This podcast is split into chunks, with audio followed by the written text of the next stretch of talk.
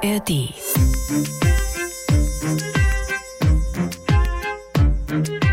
Die Kamera ist deshalb so billig, weil sie von politischen Häftlingen in der DDR in Cottbus hergestellt wird. Das ist Klaus Schreiner in einem ZDF-Bericht von 1979. Er saß, bevor er freigekauft wurde, im Zuchthaus Cottbus und musste Zwangsarbeit leisten. Bei der Firma Otto haben wir eine sehr gute Aktenlage. Das kommt halt dadurch, weil mich frühzeitig, seit ich ins Amt gekommen bin, ehemalige Häftlinge daraufhin angesprochen haben, die im Gefängnis in Cottbus wichtige Teile, nämlich Gehäuse, gestanzt und gefeilt haben für die Firma Pentagon, die Praktikakameras. Und die Aktenlage belegt ganz deutlich, dass diese Produkte von der Firma Otto vertrieben wurden.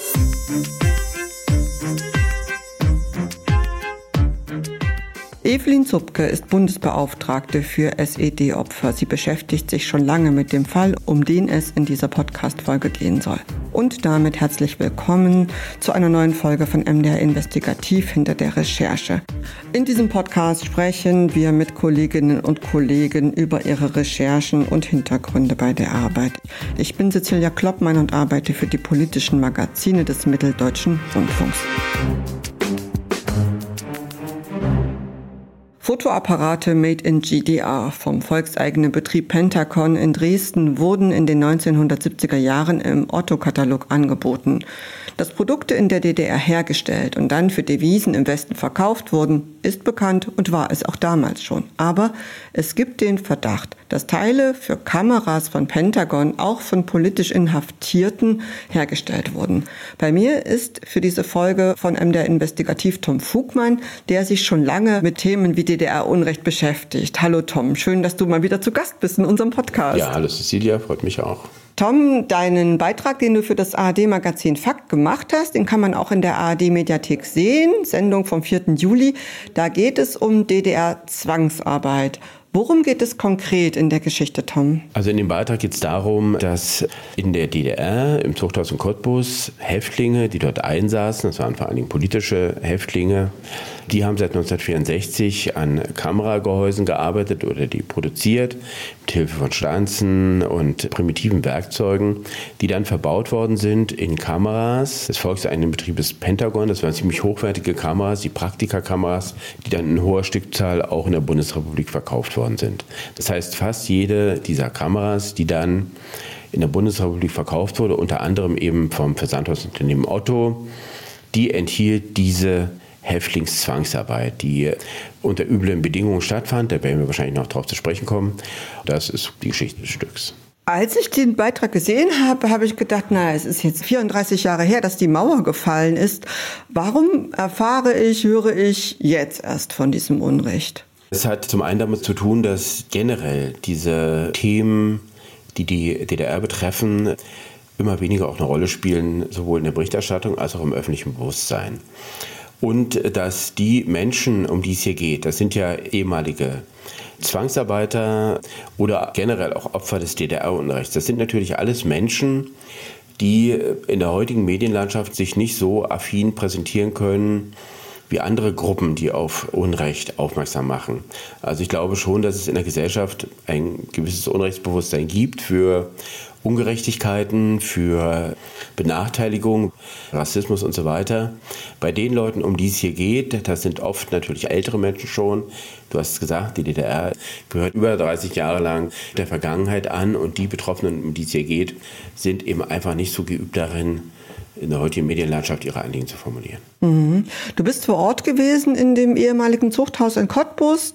Das ist heute eine Gedenkstätte und bist dort gewesen mit einem ehemaligen Gefangenen, mit Dieter Dombrowski. Wenn ich hier bin, denke ich eigentlich immer eher an Haftkameraden, die es schwerer getroffen hat. Und damals waren wir alle jung, 24, 25 Jahre. Wenn in der Zelle oben, in der 28-Mann-Zelle, ein Mitgefangener, der in eine Selbstschussanlage geraten war und völlig entstellt war, ein Glas zerkleinert hat, um es auf der Toilette runterzuschlucken, die Scham innerlich zu verbluten. Oder in der anderen, in der kleineren Zelle, wo in meiner Anwesenheit jemand verstorben ist, weil ihm nicht geholfen wurde. Das geht mir durch den Kopf.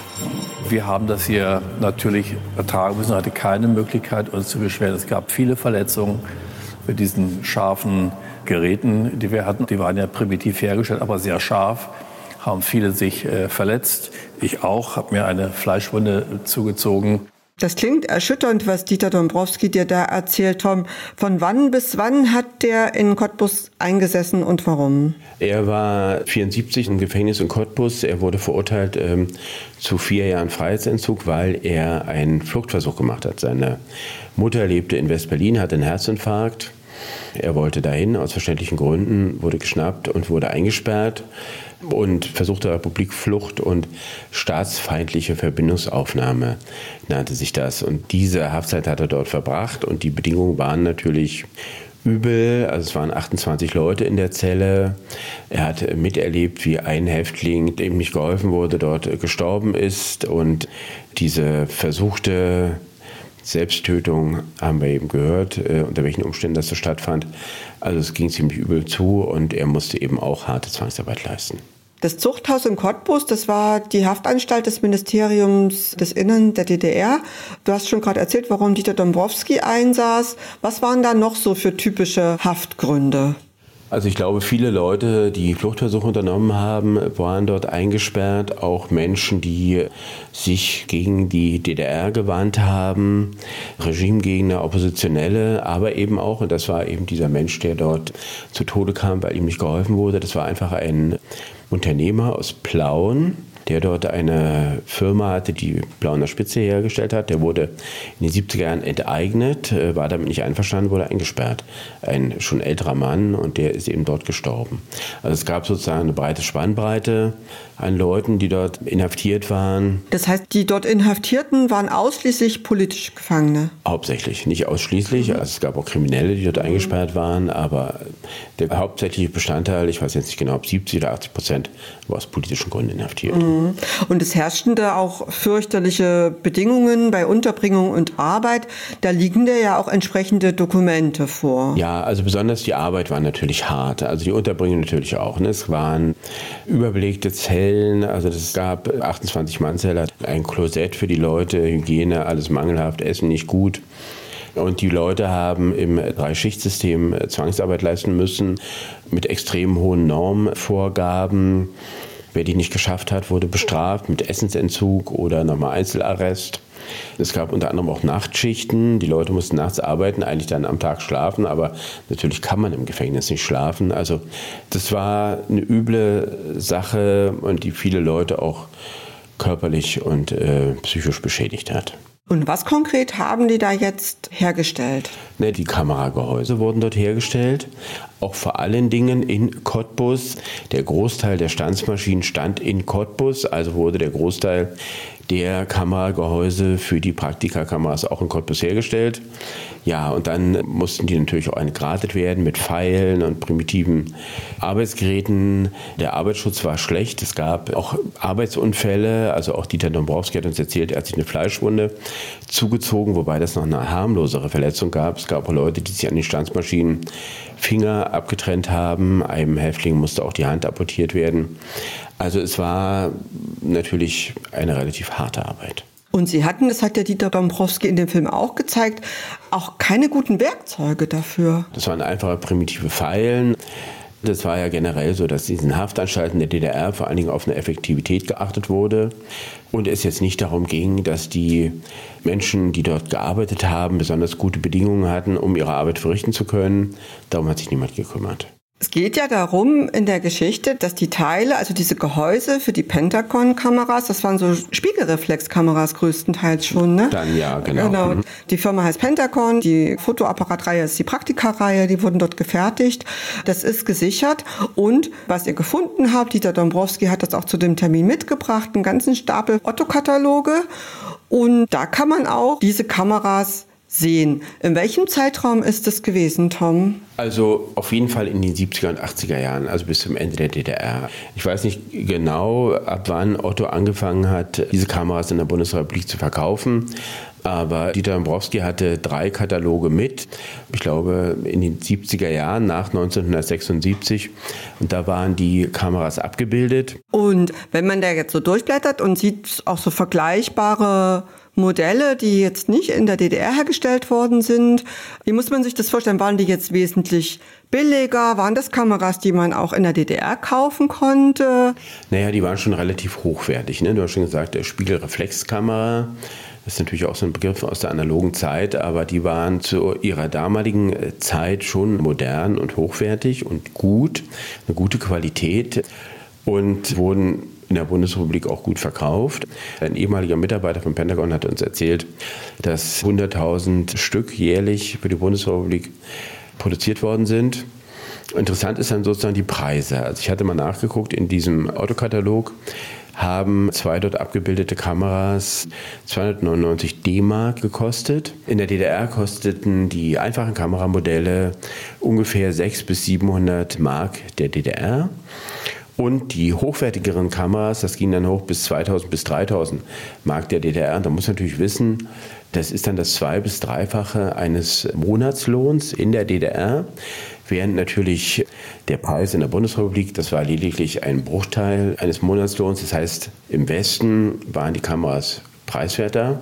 Aber man verkaufte das trotzdem, obwohl es sich eventuell gar nicht gerechnet hat, weil die DDR natürlich unbedingt Devisen brauchte dass die DDR aus Devisengründen Produkte in die BRD verkauft hat, das ist jetzt nicht so neu. Ne? Also ich selbst, ich kann mich erinnern, ich habe mal recherchiert, da wurden auch Bauarbeiter zu Devisenzwecken in den Westen geschickt. Es ist bekannt, dass die gesamte Hotelwäsche von Westberliner Hotels im Osten gewaschen worden ist.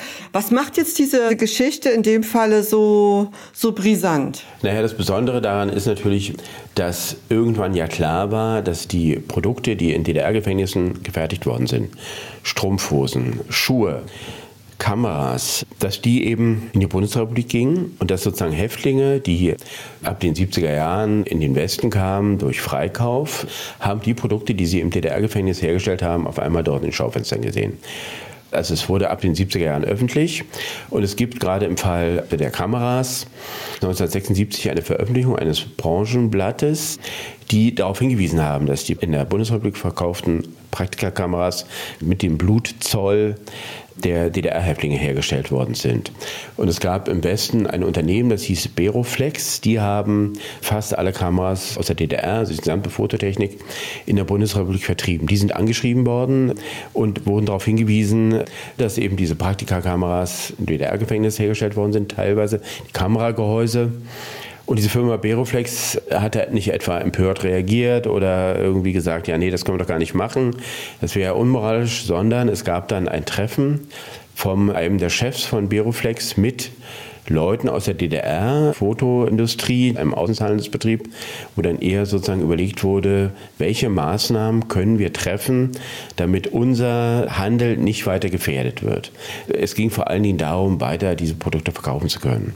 Und was auch klar ist, die DDR hat es ja irgendwann mitbekommen, dass es in der Bundesrepublik verstärkt Veröffentlichungen gab über eben die Häftlingsarbeit was dann dazu führte, dass man sich intern überlegt hat, also auch unter Einbeziehung der Staatssicherheit, wie kann man verschleiern, dass die Produkte, die in den Westen verkauft werden, dass daran Häftlinge beteiligt sind. Also mit anderen Worten, man wusste es irgendwann, es war offenbar, es gab Medienberichte. Wir haben auch gefunden, das Schreiben eines Fotohändlers, der dann an Beroflex geschrieben hat, dass er diese Produkte guten Gewissens nicht mehr verkaufen kann und den Verkauf von Praktikakameras einstellt, weil die unter diesen Bedingungen produziert worden sind.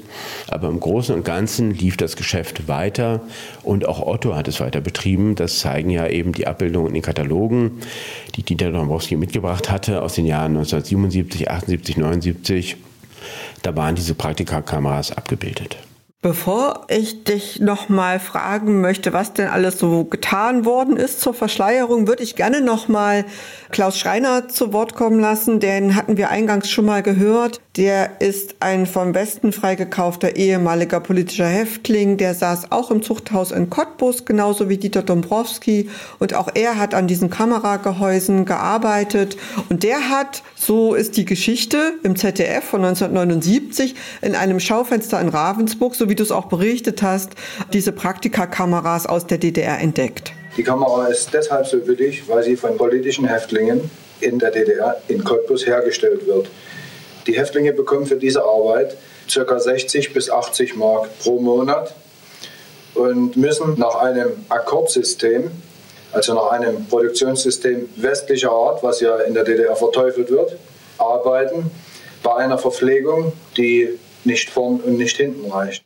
Zwangsarbeit von politischen Häftlingen. Wir hatten übrigens auch mal einen Podcast, da ging es um das ehemalige Frauengefängnis in Hoheneck, wo auch sehr viele Frauen aus politischen Gründen inhaftiert waren. Und auch die, so wie du es auch beschrieben hast, die mussten Bettwäsche nähen und Strümpfe herstellen. Das heißt, das sind politische Häftlinge, das ist DDR-Unrecht, das muss man ganz klar sagen. Die mussten unter fürchterlichen Bedingungen, unter Gefährdung ihrer Gesundheit, Zwang und Drohungen Produkte oder Teile für Produkte herstellen. Du hast es gerade gesagt, in dem Falle von Pentacon gab es da so einen kleinen medialen Aufschrei und es gab auch, wie du beschrieben hast, eine Zusammenkunft. Was machen wir jetzt damit? Was ist dann dabei rausgekommen? Also was waren denn die Maßnahmen, die die ergriffen haben, um das zu verschleiern? Man hat sich überlegt, dass man das natürlich zurückweist. Du hast sehr viele Unterlagen mitgebracht, Tom. genau, das ist natürlich alles von der Stasi dokumentiert. Also auch zum Beispiel dieser Bericht im ZDF, in dem Klaus Schreiner sich äußert und den Ton, den wir da eben gehört haben. Da gibt es in den Stasi-Unterlagen eine Abschrift davon.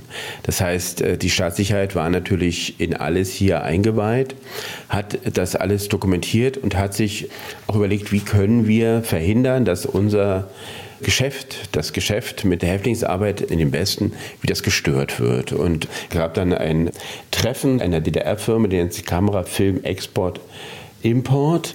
Der Generaldirektor hat sich dann mit dem Chef von Beroflex getroffen, um zu besprechen, wie man damit umgeht und dass man marktintern mit juristischen Schritten droht, wird hier äh, festgehalten, dass man die Werbung für die Praktikakameras verbessern wird und dass man ansonsten versucht, auf Journalisten einzuwirken, die darüber berichten. So war der Mechanismus und es gab dann noch einen späteren weiteren Fall, da hat auch ein ehemaliger politischer Häftling eine, eine Fotofirma in Augsburg geschrieben über die Praktikakameras und dem Blutzoll, das ist dann auch der Stasi zur Kenntnis gelangt und die haben dann einen Maßnahmeplan gegen diesen ehemaligen politischen Häftling in die Wege geleitet. Also mit anderen Worten, man hat immer versucht, das zu verschleiern, damit es nicht sozusagen groß Thema ist im Westen.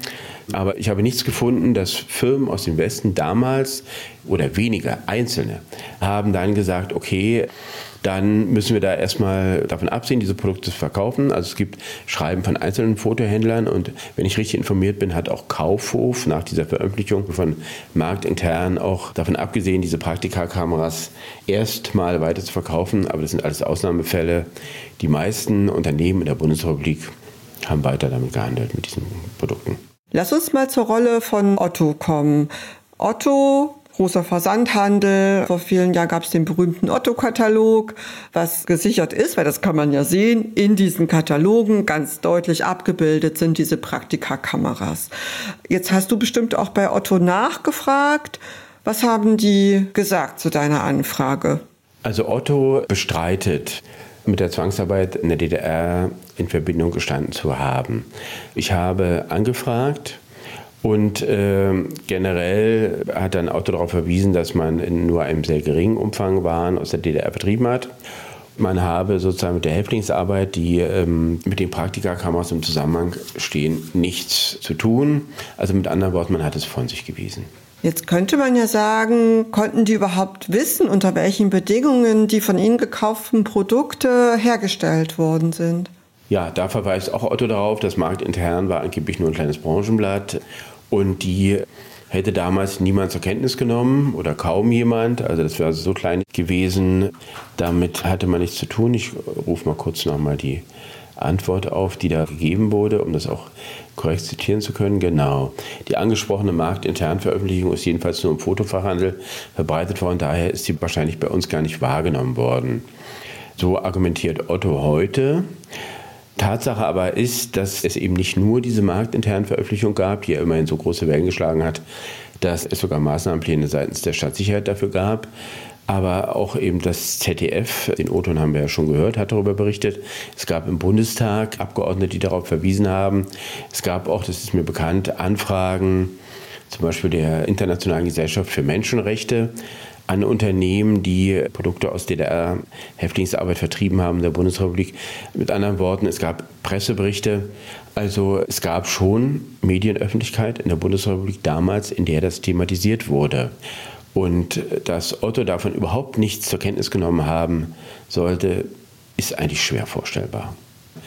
Und es ist so, dass dieses Thema ist vor zwei Jahren nochmal auf die Tagesordnung gekommen, weil die Union der Opferverbände, das ist sozusagen die UOKG, Union der Opferverbände kommunistischer Gewaltherrschaft, das ist sozusagen eine Interessenvertretung ehemaliger Häftlinge, die hatten vor zwei Jahren die Idee, ob man denn nicht die Unternehmen, die damals von dieser Art Zwangsarbeit in der DDR profitiert haben, weil sie die Produkte in der Bundesrepublik verkauft haben, ob man die nicht anschreiben könnte und die darum bitten könnte, auf freiwilliger Basis in einen Fonds einzuzahlen, der dann wiederum den Leuten zugutekommt, die heute noch körperliche und psychische Schäden haben infolge dieser Zwangsarbeit.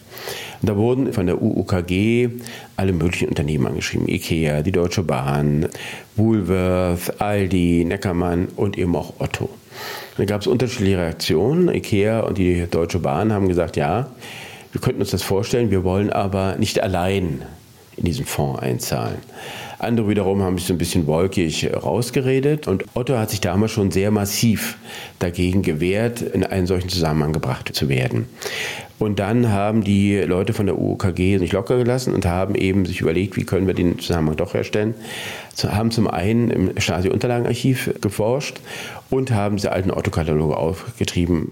Und in diesen Katalogen sind die Kameras abgebildet. Das ist ganz eindeutig. Von Otto heißt es aber auch ganz klar, ich zitiere, bei den vom damaligen Otto-Versand vertriebenen Praktikamodellen besteht eine hinreichend große Wahrscheinlichkeit, dass diese gar keine Teile aus Häftlingsarbeit enthielten. Hieran hat sich bis zum heutigen Tage nichts geändert.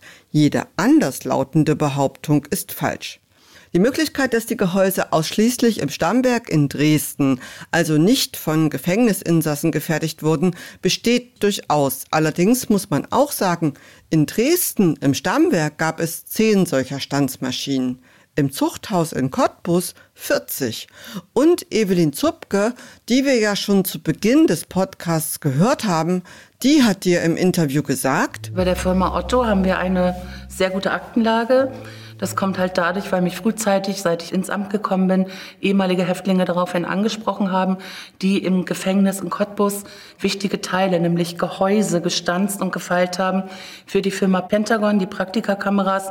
Und die Aktenlage belegt ganz deutlich, dass diese Produkte von der Firma Otto vertrieben wurden. Und in dem Gespräch hat Evelyn Zupke dir ja auch nochmal ganz deutlich gemacht, was das für ehemalige Häftlinge, wie zum Beispiel Dieter Dombrowski, auch bedeutet, wenn dieses Unrecht nicht anerkannt wird. Und dann muss man auch mal sagen, politische Häftlinge in der DDR, die waren zu Unrecht eingesperrt. Für die Firma Otto mag es nur eine Fußnote in ihrer Firmengeschichte sein für die ehemaligen politischen Häftlinge, die dort gearbeitet haben und den Aufenthalt im Gefängnis hatten, ist es natürlich eine Weichenstellung gewesen für das gesamte Leben. Und die gesundheitlichen Schäden, die körperlichen, psychischen Schäden, damit haben die Menschen bis heute zu kämpfen. Jetzt hast du es ja gerade gesagt, die UOKG, die hat die verschiedensten Firmen angeschrieben. Was wollen die eigentlich? Naja, die hätten eben gern dass es eine Art Fondslösung gibt. Es gibt ja sozusagen für die Zwangsarbeiter im Dritten Reich, gab es das ähnlich. Ne? Das sozusagen das Unternehmen, die damals davon profitiert haben, haben dann irgendwann in den, ich glaube es war in den 90er Jahren, also auch sehr spät, einen solchen Fonds äh, geschaffen, in den sie eingezahlt haben und der dann den ehemaligen Zwangsarbeitern zugutekommt. Und so ein ähnliches Modell schwebte den Leuten von der UUKG auch vor weil eben viele ehemalige politische Häftlinge die Zwangsarbeit leisten mussten, zum Beispiel eben im Chemiedreieck in Bitterfeld, die damals mit Quecksilber hantieren mussten, auch weniger Arbeitsschutz. Viele dieser Menschen haben heute körperliche Beschwerden ganz schlimmer Art, die auf die damalige Zeit zurückzuführen ist. Und der Gedanke war eben, mit einem solchen Fonds könnten die vielleicht dann medizinische Behandlungen in Anspruch nehmen, Kuren oder ähnliches. Das war der Gedanke und deswegen wurden diese Unternehmen angeschrieben. Denn wenn man jetzt zum Beispiel Dieter Dombrowski sieht in deinem Beitrag, der vertritt erstens die Opfer, der ist dann übergesiedelt in den Westen, der hat sich da ganz offensichtlich ein Leben aufgebaut, der wurde 1994 rehabilitiert, ist CDU-Mitglied, war sogar Landrat, hat 20 Jahre als Landtagsabgeordneter in Brandenburg im Landtag gesessen, aber das ist ja nicht allen damaligen Häftlingen gelungen. Viele haben wirklich bleibende Schäden durch diese Haftzeit erlitten. Das muss man einfach nochmal deutlich so sagen, oder Tom? Naja, Dieter Dombrowski ist schon ein Ausnahmefall. Ne? Der ist eben 75. freigekauft worden, hat im Westen nochmal eine Ausbildung gemacht als Zahntechniker, war dann relativ schnell auch in der Politik aktiv, in der CDU, hat sich engagiert. Du hast es schon gesagt, er war Landtagsabgeordneter. Das heißt, er hat etwas geschafft, was viele, oder man kann echt wirklich sagen, die große Mehrzahl der ehemaligen politischen Häftlinge nicht geschafft haben. Er hat sich wieder eine Existenz aufgebaut, er ist wieder auf die Beine gekommen. Viele dieser Menschen haben das nicht geschafft, äh, haben psychische Probleme heute infolge dieser krassen Haftzeit, der harten Zwangsarbeit, haben sie körperliche Probleme, leiden bis heute unter Retraumatisierungen und denen sollte eben eigentlich geholfen werden. Und wir müssen ja auch noch mal konstatieren, wir befinden uns im Jahr 2023. Die Mauer ist 1989 gefallen. Da spielt ja auch so ein bisschen Zeit eine Rolle, ne? dass diese Menschen vielleicht doch mal auf Gerechtigkeit warten, oder? Genau, sie warten auf Gerechtigkeit. Und der Punkt ist auch der, viele dieser Menschen und die meisten sind politisch rehabilitiert, wie auch Dieter Dombrowski. Das heißt, Gerichte haben anerkannt, dass sie zu Unrecht eingesperrt waren, dass ihre Zeit im Gefängnis, auch im Jugendwerkhof vielleicht, zu Unrecht erfolgt ist. Was aber nicht passiert ist, dass zum Beispiel Gesundheitsämter anerkennen, dass ihre körperlichen Beschwerden auf die Zeit im Gefängnis oder infolge der Zwangsarbeit da sind. Das heißt, sie haben Probleme, diese ihre körperlichen Beschwerden entsprechend behandeln zu lassen. Viele leiden auch unter psychischen Problemen. Das heißt, da gibt es eine große Zahl von Menschen unter uns, ehemalige politische Häftlinge, denen eben nicht geholfen wurde und denen auch nicht geholfen wird. Und diese Menschen sind zusehends auch verbittert. Und ich glaube auch für unsere Demokratie ist es nicht gut, diesen Zustand so zu belassen, sondern es wäre eigentlich gut, wenn man sich um diese Menschen, die ja auch ihr Leben oft dafür eingesetzt haben, dass es die DDR nicht mehr gibt, wenn man diesen Menschen endlich helfen könnte. Und man kann an dieser Stelle auch wirklich nochmal an die Unternehmen appellieren, die damals, äh, ja, man muss es ja sagen, profitiert haben von den Zuständen in der DDR und damit auch Geld verdient haben. Also sie haben auf jeden Fall Geld verdient mit diesen Produkten es wäre natürlich wirklich gut, wenn es eine gewisse Entschädigungsleistung geben könnte in Form eines Fonds, zumal viele dieser Unternehmen ja Unternehmen sind, die heute florieren. Tom Fugmann, vielen Dank für dieses Gespräch. Bitte sehr.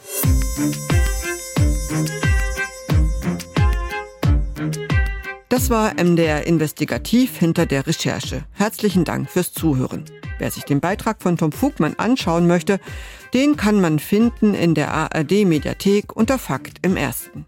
Wir veröffentlichen immer freitags alle zwei Wochen eine neue Podcast-Folge. Hier, wo Sie uns gerade hören und in der ARD Audiothek. Um die nicht zu verpassen, ist es am besten, wenn Sie uns abonnieren. Und wir freuen uns auch immer über Feedback und Bewertungen. Weiterführende Links, Informationen und auch Kontaktmöglichkeiten, für Feedback zum Beispiel, gibt es auch immer in unseren Shownotes. Und auch in den Transkripten ist alles noch einmal verlinkt. Zu finden ist das unter www.mdr.de slash investigativ-podcast. Und allen, die sich für DDR-Geschichte interessieren und dafür, wie der Staat mit Regimegegnern umging, denen sei der Podcast meiner MDR-Aktuell-Kollegen Ein halber Tag Freiheit empfohlen. Da geht es um den 17. Juni 1953. Diesen Podcast gibt es, genauso wie uns, werbefrei in der ARD-Audiothek und überall da, wo es Podcasts gibt.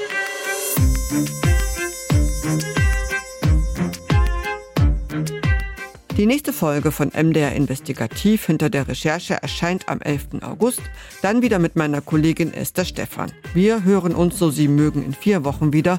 Bis dahin, machen Sie es gut.